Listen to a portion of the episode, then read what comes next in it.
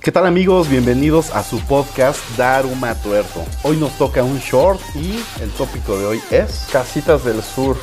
Muchas gracias mi querido apóstata maldito. Vas a hablar sobre la iglesia cristiana restaurada y la continuación de esto. No, solamente sobre Casitas del Sur. La iglesia ya tocamos ese punto. ya, Ya, ya, se acabó. ya. Bueno pues vámonos con este short. Maldito apóstata desde abajo.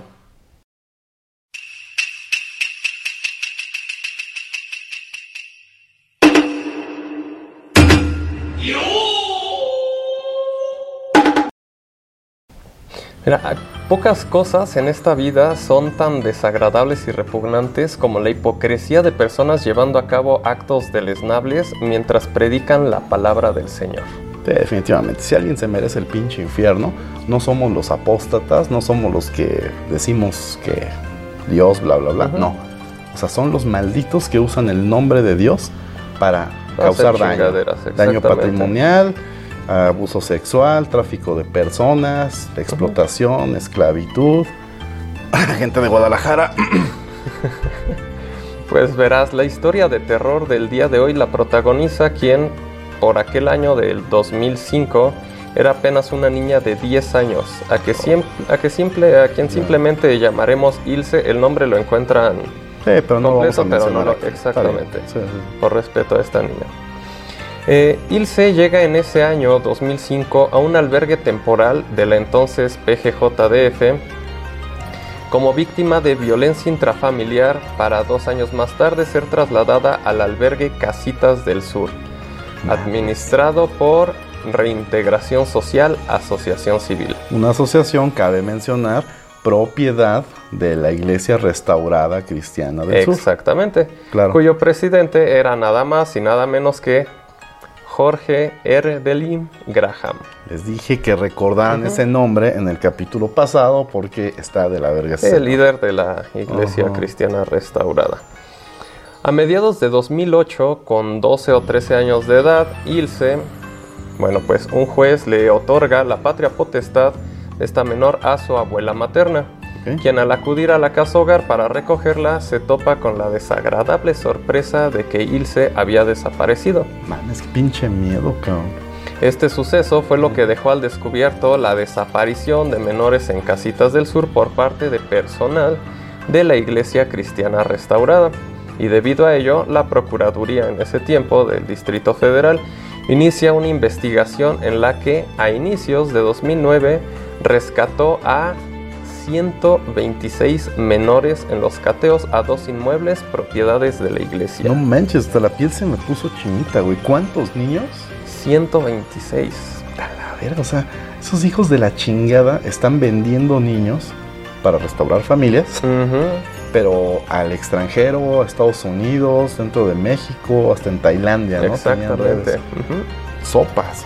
Un mes después de esto, la PGR, la Procuraduría pero Federal, recibió una denuncia ciudadana sobre tráfico de menores en la casa hogar Casitas del Sur, así como en el Centro de Adaptación e Integración Familiar ACE en Monterrey, Nuevo León, y la casa hogar llamada La Casita en Cancún, Quintana Roo, Madres. por lo que se llevó este caso a nivel federal.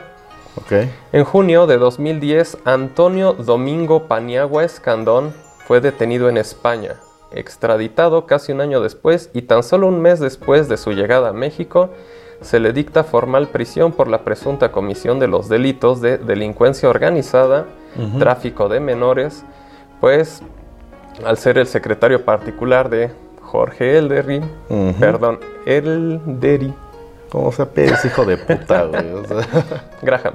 Graham. Tenía pleno Ajá. conocimiento e incluso toma de decisiones sobre las acciones de Casitas del Sur. Chale. Ujú. Ok, ok. Me voy a aguantar todos los chistes que tengo, nada más por este short. Sí. Porque sí está. Porque está hay cabrón, menores güey. de edad Hay menores involucrados, involucrados, sí. Sí. mira, si fueran pendejos de esos que creen que se van a acercar a Dios y se van a limpiar y le sacan sus 50 mil varos, neta, me burlo de esa gente imbécil que cae en esas cosas. Pero los niños, güey, no mames. O sea, ellos no tienen ni siquiera nada, ninguna culpa, güey. O sea, ellos están ahí porque ahí los pusieron, cabrón. Exactamente. Y todos han sido víctimas de pues, divorcios culeros que el DIF intervino y se los puso a estos cabrones en sus albergues subrogados. O como esta niña que por violencia intrafamiliar. Exacto. Exactamente. Pero bueno, a finales de ese mismo año, 2010, la PGR publica en el Diario Oficial de la Federación un acuerdo en el que se ofrecía recompensa por información que ayudara a la localización de los menores desaparecidos, así como 10 millones de pesos por Braulia Valverde Vilchis, encargada de Casitas del Sur, Hija de puta. Ajá. quien fue detenida y consignada en 2012. ¿Sí? Sí, sí, sí. Y bueno, hasta el año 2014 había siete personas detenidas y procesadas por el caso de Casitas del Sur. Todos de la Iglesia Cristiana Restaurada que sigue operando hoy en el 2022 en la Ciudad de México.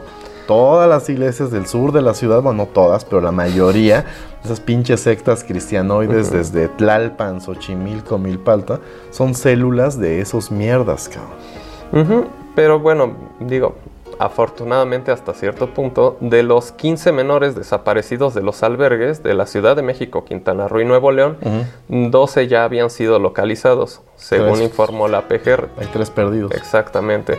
O bueno, a la fecha no sabemos, eso es lo que se, Ajá. Lo que se informó. 2014, ¿no? Exactamente. Va. Ajá, pero bueno, sin embargo, hasta la fecha no se ha detenido ni localizado a Jorge Elderin Graham, líder o ex líder de la Iglesia Cristiana Restaurada, no sabemos. Ese hijo de puta la fundó. Legalmente, él firmó las actas ante la Secretaría de, Goberna- de Gobernación en el año 2000 para fundarla. Y ellos, ahorita, la Iglesia Cristiana Restaurada, con una página web toda pinche piñata, güey, lo niegan. Se Dicen que no es cierto. Así de, güey, no mames, es información pública. O sea, que la gente más ignorante les crea.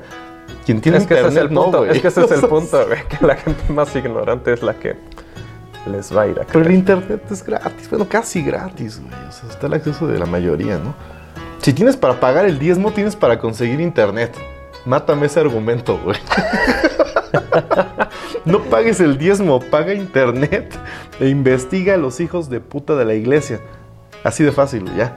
Toda la gente que va a esta mamada, por favor, si gracias a este podcast podemos arrancar de las garras de esa pinche gente a uno, a un cabrón, ya, me doy por bien servido. Neta, güey, está de la verga ese lugar, güey. Traficar con niños, no mames, güey. Qué cabrón, ¿eh? Qué cabrón.